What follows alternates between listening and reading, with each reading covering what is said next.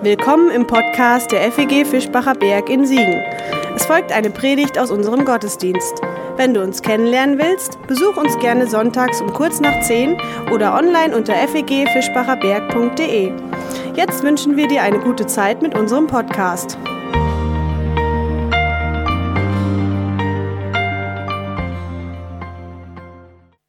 Guten Morgen.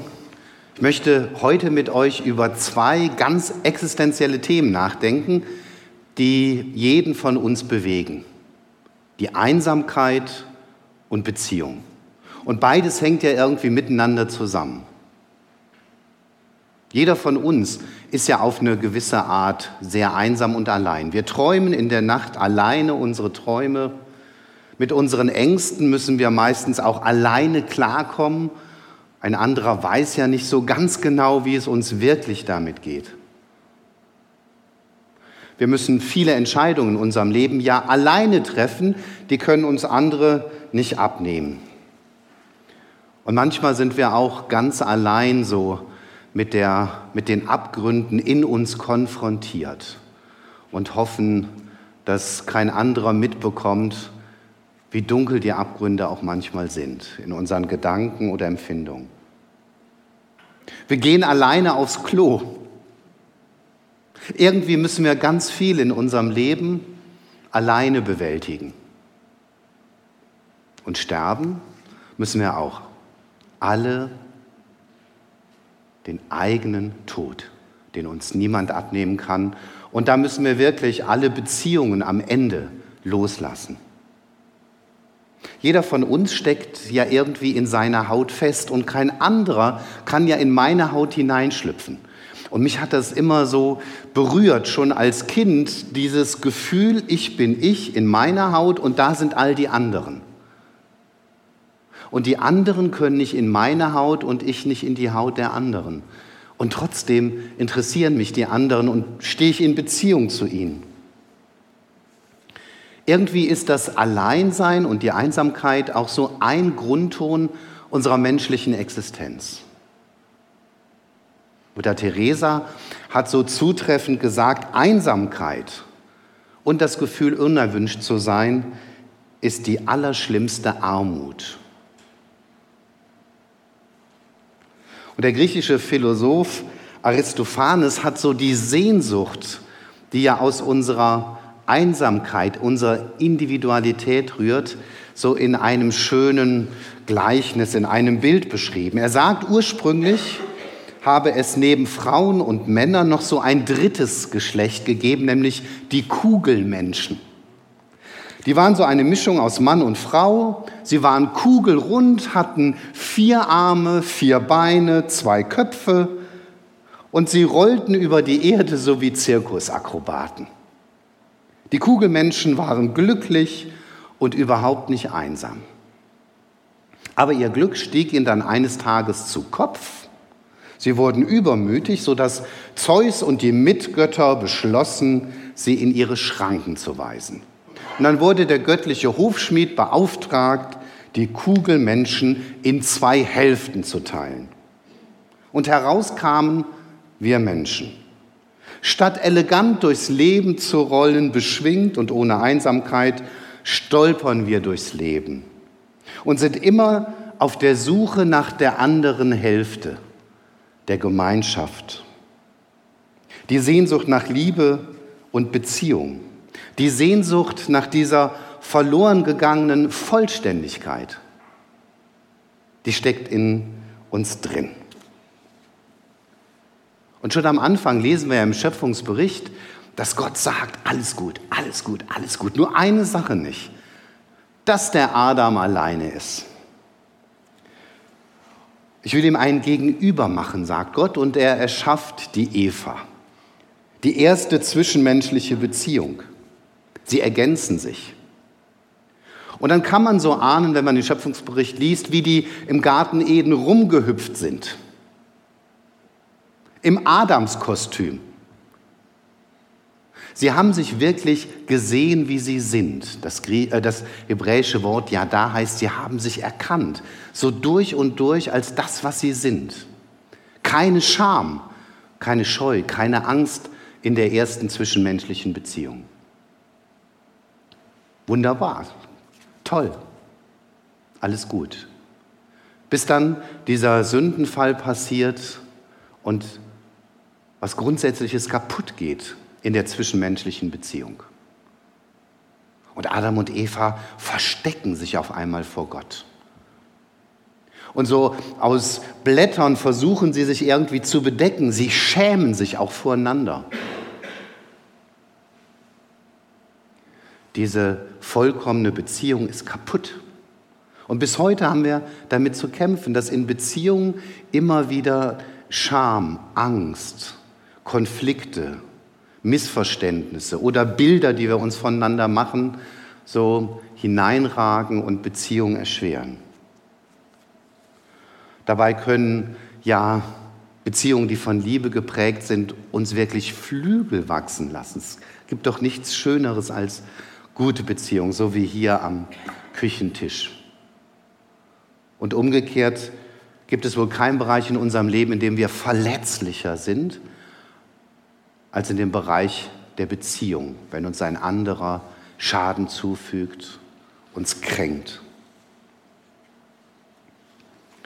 Naja, und jeder Adam, jede Eva weiß, dass es nicht immer einfach ist mit dem anderen. Und manchmal erzählen mir auch Klienten, die in einer Beziehung leben, dass die Einsamkeit zu zweit noch schlimmer ist als die Einsamkeit als Alleinlebender. Also Gottes erste Antwort irgendwie auf die, die Einsamkeit ist zwischenmenschliche Beziehung, Mann, Frau zum Beispiel. Aber diese Beziehung ist von ganz schnell dann eben auch gefährdet.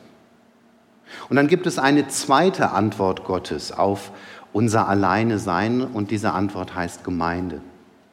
Es fängt ja damit an, dass Jesus Jünger beruft und sie sollen nicht nur in den drei Jahren ihrer Jüngerschaft äh, sich an Jesus orientieren, von ihm lernen, sondern sie sollen auch lernen, miteinander klarzukommen. Beziehung zu leben im Kreis der Jünger und darüber hinaus. Es waren ja nicht nur die zwölf, sondern 70, die Jesus folgen, auch Frauen dabei. Und die Evangelien verschweigen nicht, dass es da auch Spannung gab. Das waren ganz unterschiedliche Temperamente. Wer ist der Größte? Und dann sind die Jünger herausgefordert, miteinander klarzukommen. Sie waren ja jetzt so eine Art neue Familie. Und dann mündet diese erste Gemeinschaft der Jesusjünger in die Geburtsstunde der Gemeinde an Pfingsten. Und da entsteht eine Gemeinschaft als Antwort Gottes auf unsere Einsamkeit, die sensationell ist und die es nur einmalig von Gott her so gibt in unserer Welt, Gemeinde. Eine Gemeinschaft mit einem ganz besonderen Spirit. Wir haben das vorhin gehört. Die teilen alles miteinander. Keiner sagt, das ist meins, sondern hey, kannst du auch von haben. Sie teilen ihr Leben und sie lieben sich und sie teilen auch ihre Beziehung zu Gott und zu Christus. Jesus hat sie zusammengeschweißt. Eine tolle Gemeinschaft damals in Jerusalem. Und dann passiert wieder das, was immer wieder passiert, Gemeinschaft ist gefährdet. Es gibt erste Spannungen. Die griechisch sprechenden Witwen in der Gemeinde werden unterversorgt, die werden übersehen. Es gibt Beschwerden. Dann ist die Frage, darf man Götzenopferfleisch essen oder nicht?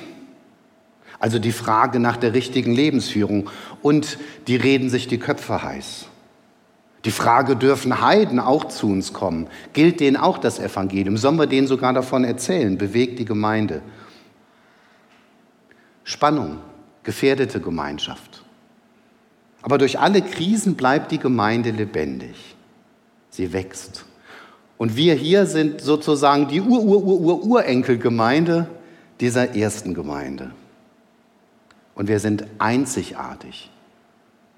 Dass wir hier so zusammensitzen heute Morgen, ist ja was Einzigartiges. Die Leute, die sich im Kaninchenverein treffen, die haben ein Fable für Langohren. Die, die im Fußballclub für das runde Leder. Aber bei uns ist es ja nicht ein Interesse, was uns eint, sondern es ist eine Person, Christus. Wir suchen uns nicht die Gemeinde, sondern Jesus gibt uns da einen Platz. Menschen sitzen doch hier zusammen, die würden im normalen Leben vielleicht nicht viel miteinander zu tun haben. Also Altersgruppen, Schnullerkinder und betagte Senioren, Alleinlebende, Verheiratete, Menschen unterschiedlicher Nationalitäten, Leute mit viel Geld auf dem Konto und Leute in den Miesen, Menschen, die unterschiedliche Parteien wählen. Also so eine Gemeinschaft würden wir im normalen Leben nicht bilden. Wir würden uns ein paar aussuchen, so Gleichgesinnte oder die auf der gleichen Wellenlänge liegen, in der gleichen Familienkonstellation leben. Also Gemeinde ist wirklich etwas Einzigartiges, weil Menschen zu einer Gemeinschaft geformt sind, die sonst nicht zusammenfinden würden. Und das ist eine starke Gemeinschaft. Als ich 16 war, bin ich zum ersten Mal in so eine freie evangelische Gemeinde gekommen, in einen Jugendkreis. Und ich weiß das noch wie heute, da gab es so eine Treppe, da saß ich mit Christoph, der hatte mich eingeladen.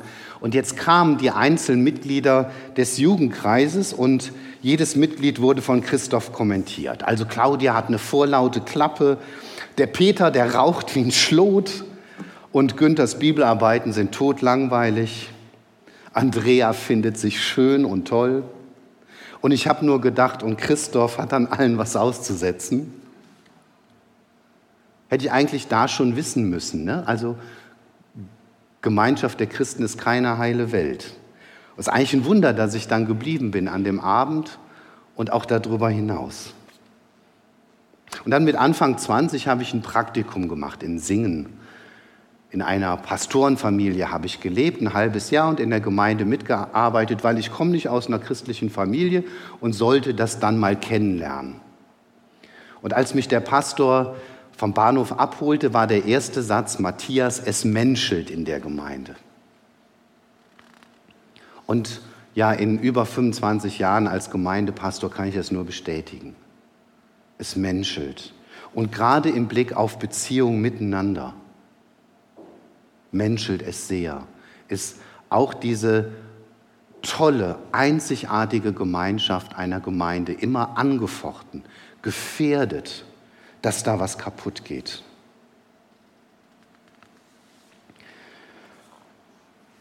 Und ich möchte das mal so kurz ein bisschen bildlich illustrieren. Also wir sind eine Gemeinde, eine Gemeinschaft, von Menschen ganz unterschiedlicher Art, die Jesus zusammenstellt, die sich sonst im Leben nicht treffen würden und eine Gruppe bilden würden. Und in dieser Gemeinschaft gibt es aber immer wieder Spannungen, das gehört zum Leben dazu. Ne? Spannungen zwischen Einzelnen, Missverständnisse, Kränkungen, man fühlt sich übersehen, ungerecht behandelt. Manchmal geht es auch um die Macht in einer Gemeinde. Oder sei es nur das hinter dem Rücken eines anderen reden. Und ganz schnell kann diese Gemeinschaft sozusagen, ich nenne das mal, zu einer Pseudogemeinschaft werden. Wir lächeln vielleicht noch am Sonntagmorgen. Hallo, aber irgendwie spüren wir, da ist was verloren gegangen an Liebe und Wärme, an, an Offenheit. Angst hat sich breit gemacht. Scham. Man merkt auf einmal, nee, in dieser Gemeinschaft, da kann ich mich nicht so zeigen, wie ich bin. Obwohl ich zutiefst überzeugt bin und immer dafür gekämpft habe, Gemeinde ist ein Ort, wo jeder seine Geschichte erzählen darf ohne sie schön zu müssen, wo ich sagen darf, und das, das bin ich, das bringe ich mit, das habe ich erlebt. Und diese Geschichte wird gehört und die darf sein. Es gibt viele Menschen, so wie Mutter Teresa sagt, die wirklich in der schlimmsten Armut leben, weil sie sich einsam fühlen. Leute um sich herum und doch einsam. Oder sich nicht willkommen fühlen. Und von Kirche erwartet man wenig. aber die Sehnsucht nach einer Gemeinschaft, in der ich willkommen bin, in der ich Beziehungen erleben kann und andere mit mir in eine positive Beziehung treten, diese Sehnsucht ist wahnsinnig groß. Das ist eine Riesenchance für Gemeinde, wenn sie denn dieser Raum ist, wo jeder willkommen ist, wo ich sein darf mit meiner Geschichte. Oder ich habe bis heute so dafür gekämpft, auch so in meiner Gemeinde, dass wir eine angstfreie Gemeinde sind, in der ich keine Angst haben muss, wenn ich in Schwierigkeiten gerate, in der ich keine Angst haben muss, auch zu sagen, und, und, und das ist mir passiert, in der ich mich nicht verstellen muss, wo wir uns angstfrei im Geist von Jesus begegnen. Aber es ist eben eine angefochtene Gemeinde, es gibt Spannungen, das kann sehr schnell passieren und dann werden wir zu einer Art Pseudo. Gemeinschaft. Also äußerlich alles klar, das Programm funktioniert irgendwie, alles wunderbar. Aber in den Beziehungen gibt es Störungen, Konflikte. So, es gibt Beziehungskiller, es gibt toxische Verhaltensweisen in Beziehungen in einer Gruppe. Und die haben sich so eingeschlichen. Davon sind wir ja nicht frei. Und dann beginnt so eine Gemeinschaft zu erstarren so dieses einzigartige Leben, so wie wir das von Jerusalem eben gehört haben, das, das geht verloren, dieser Spirit von Liebe und, und Gemeinschaft und füreinander Dasein, der, der bleibt auf der Strecke. Und dann sind wir auch nicht mehr anziehend für andere, weil sie das spüren. Also, Achtung, wir stehen immer in der Gefahr, dass unsere Beziehungen erstarren und zu Pseudo-Beziehungen werden. Und jetzt ist ja ganz spannend, wie kriegen wir das denn hin, dass wir eine fröhliche Gemeinschaft sozusagen bleiben, dass wir trotz Konflikten wieder zueinander finden. Und da sagt Jesus das G-Prinzip.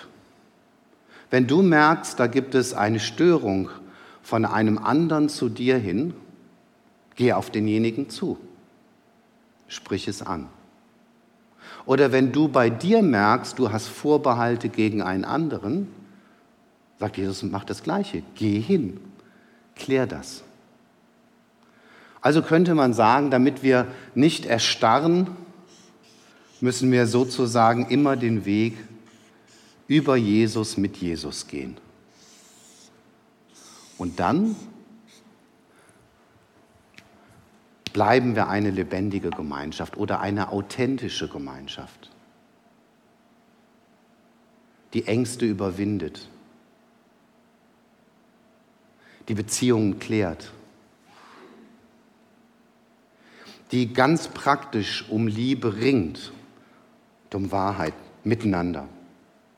Und da bin ich auf einen Vers gestoßen im ersten Petrusbrief, Kapitel 3, Vers 8, der so fünf Kennzeichen dieser authentischen Gemeinschaft beschreibt. Man könnte auch sagen, fünf Verhaltensweisen. Nach der Luther-Übersetzung schreibt Petrus, seid allesamt gleichgesinnt, mitleidig, brüderlich, barmherzig, demütig. Fünf Punkte, so wie fünf Finger an einer Hand. Und dann habe ich entdeckt, das kann man sich sehr schön so als Gedächtnisstütze an der Hand vor Augen führen. Will ich mal probieren. Gehen wir mal diese fünf Punkte durch, die dazu beitragen, dass wir authentische Beziehungen leben und dass wir immer wieder dahin zurückfinden.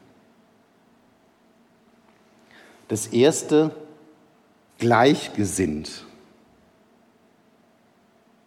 Oder haltet fest zusammen. Halt. Dafür steht der Daumen. Ne? Wenn ich den Daumen nicht hätte, könnte ich vieles nicht festhalten. Kann man sich gut merken. Also eine Gemeinschaft, die Halt gibt, besteht in einer Gemeinschaft, in der Menschen gleichgesinnt sind. Oder sich auf, so könnte man das vom Griechischen da auch wiedergeben, auf Augenhöhe begegnen. Gemeinde ist nicht ein Ort mit oben und unten, sondern auf Augenhöhe. Und mich hat es tief getroffen, so ein paar Mal zu erleben, dass Menschen, die in meine Gemeinde gekommen sind, dann wieder gegangen sind, weil sie gesagt haben, es stellte sich sofort das Gefühl ein, ich gehöre nicht dazu. Nicht auf Augenhöhe. Ich gehöre ja noch zu den Heiden. Ich bin ja noch nicht christlich. Diese Gemeinschaft ist dann nichts für mich und sie haben sich wieder abgewandt. Also Halt gibt uns die Gemeinde dadurch, dass wir eine gleiche Gesinnung haben, auf, auf Christus ausgerichtet sind und auf Augenhöhe. Man könnte auch vom Griechischen her sagen, wir sind gleich Beschenkte. Das ist eine Gemeinschaft, die Halt gibt. Eine, die mich auch aushält. Und nicht nur ich bin darauf angewiesen, dass die anderen mich aushalten. Ich muss ja auch mal drüber nachdenken, dass die anderen mich ja auch aushalten müssen. Aber es ist doch schön. Gemeinde ist ein Ort, wo wir uns aushalten und Halt geben. Und dazu gehört auch, wenn einer von uns in Krisen gerät. Ich weiß früher in dieser Gemeinde, äh, in die ich da als Jugendlicher gegangen bin, von einem Freund, die Eltern haben sich getrennt und dann scheiden lassen. Und es wurde sofort ausgegrenzt. Die Mutter durfte nicht mehr zum Abendmahl kommen. Es wurde überlegt, ob sie ausgeschlossen wird. Der Mann sowieso. Finde ich ganz furchtbar.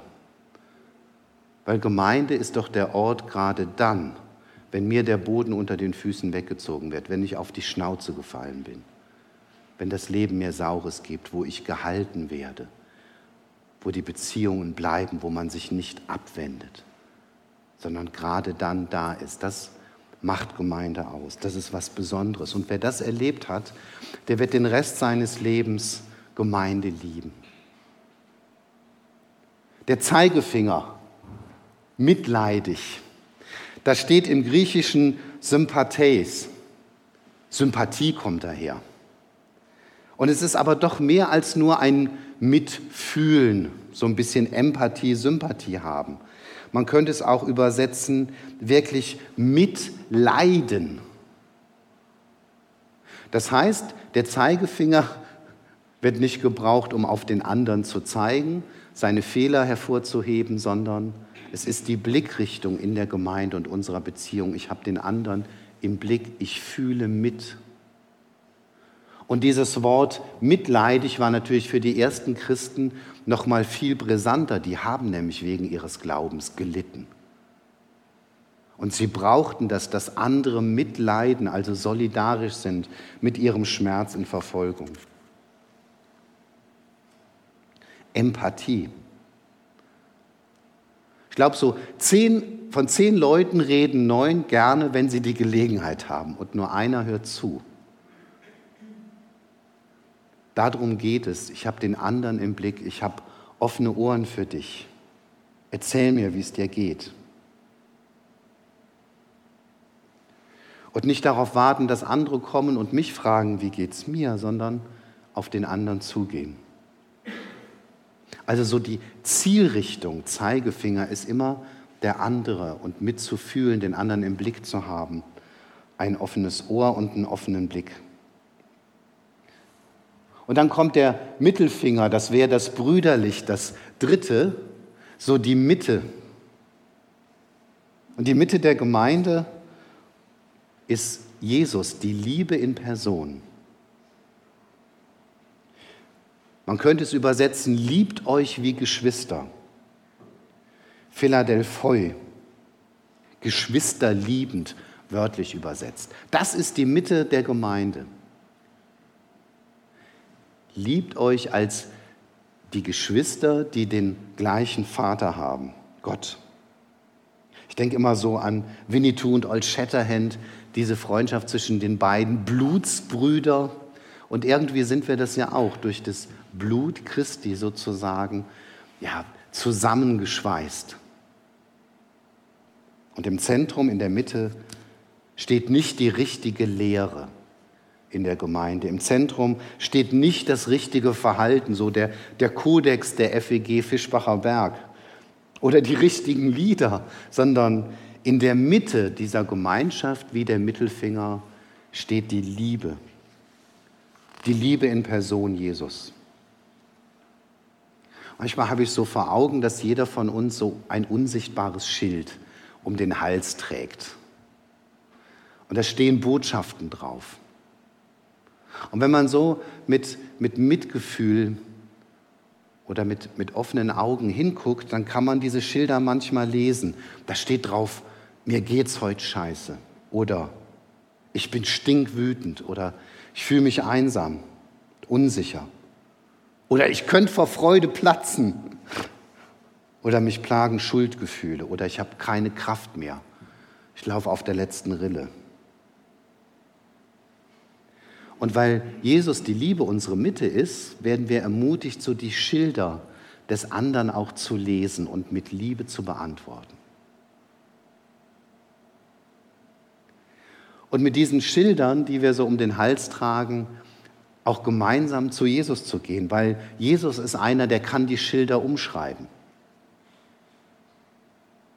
Deine Schuld ist dir für immer vergeben oder in deiner Kraftlosigkeit, vertrau mir, bin ich da. Oder ich lass dich nicht allein, es wird einen Weg geben. Oder glaub mir, die Engel jubeln gerade mit dir.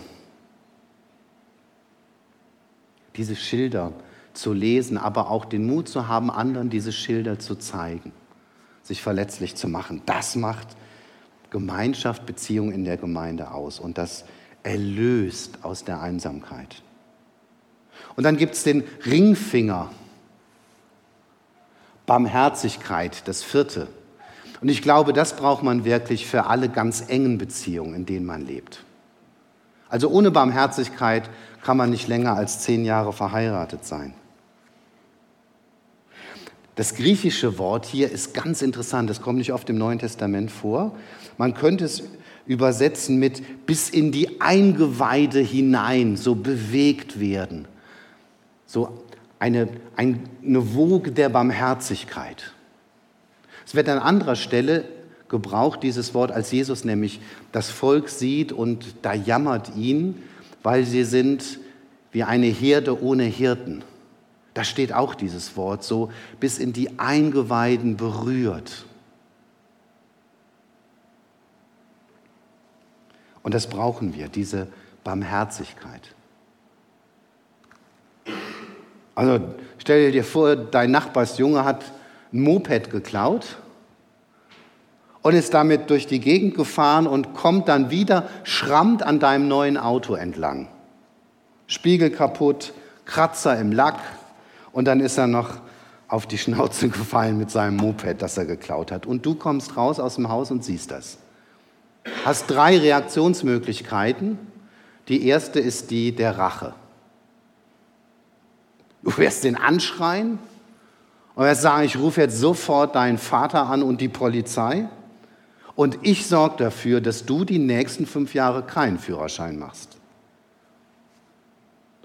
Möglichkeit Nummer zwei, ich bin konsequent und sage, diesen Schaden, den du verursacht hast, den wirst du auf jeden Cent abbezahlen mit deinem Taschengeld.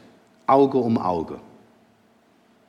Oder ich wähle den Weg der Barmherzigkeit und frage erstmal, hey, ist dir was passiert?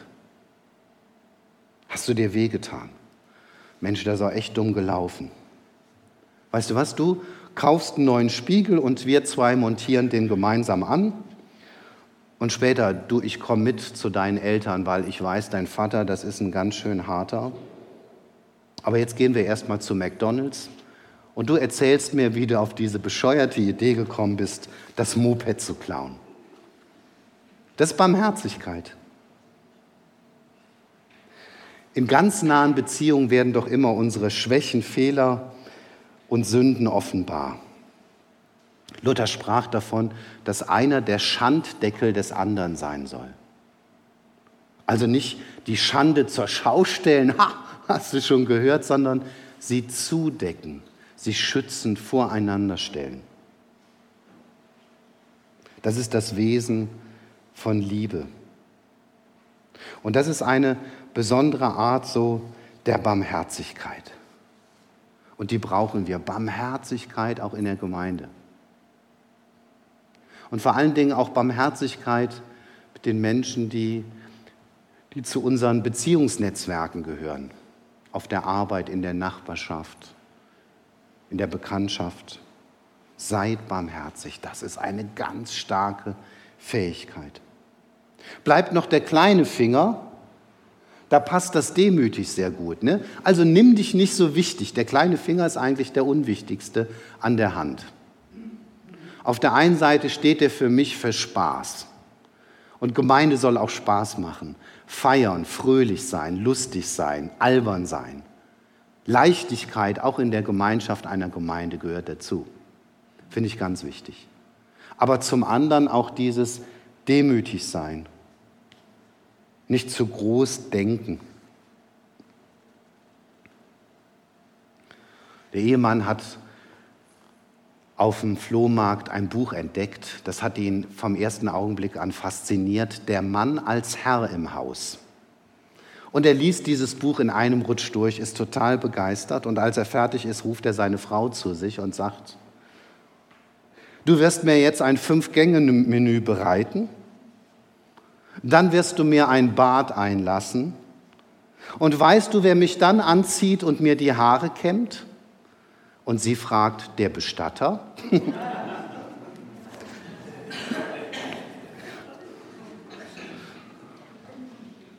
War keine gute Idee, das Buch zu lesen. Aber mal Spaß beiseite in einer Beziehung, in einer Partnerschaft. Genauso wie in einer Gemeinde wird es immer dann schwierig, wenn es um Macht geht, um oben und unten, um Recht haben wollen. Wer setzt sich durch? Wer ist richtiger? Wenn wir uns allzu ernst nehmen, und das habe ich immer wieder erlebt. Und ich denke, auch hier die Gemeinde in ihrer Geschichte hat das ja auch erlebt. Und jede Gemeinschaft, und auch ihr seid ja davon angefochten. Wie schnell passiert das, dass ich mich zu wichtig nehme oder meine Überzeugung zu wichtig nehme. Manchmal aber auch irgendwas, was schiefgelaufen ist, zu wichtig nehme. Und da soll uns sozusagen der kleine Finger daran erinnern, hey, lasst uns demütig bleiben.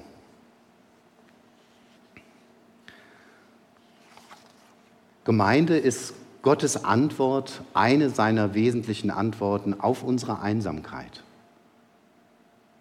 Und Gemeinde ist etwas Tolles und ich liebe Gemeinde. Die ideale Gemeinde gibt es nicht, aber Gemeinde lohnt, dass man immer wieder darum ringt, authentisch miteinander umzugehen. Und so wünsche ich dir einfach, ja, dass du so ein bisschen von dem woran die Hand dich erinnert, umsetzen kannst. Gleichgesinnt, mitleidig, brüderlich, barmherzig und demütig. Amen. Das war's für heute.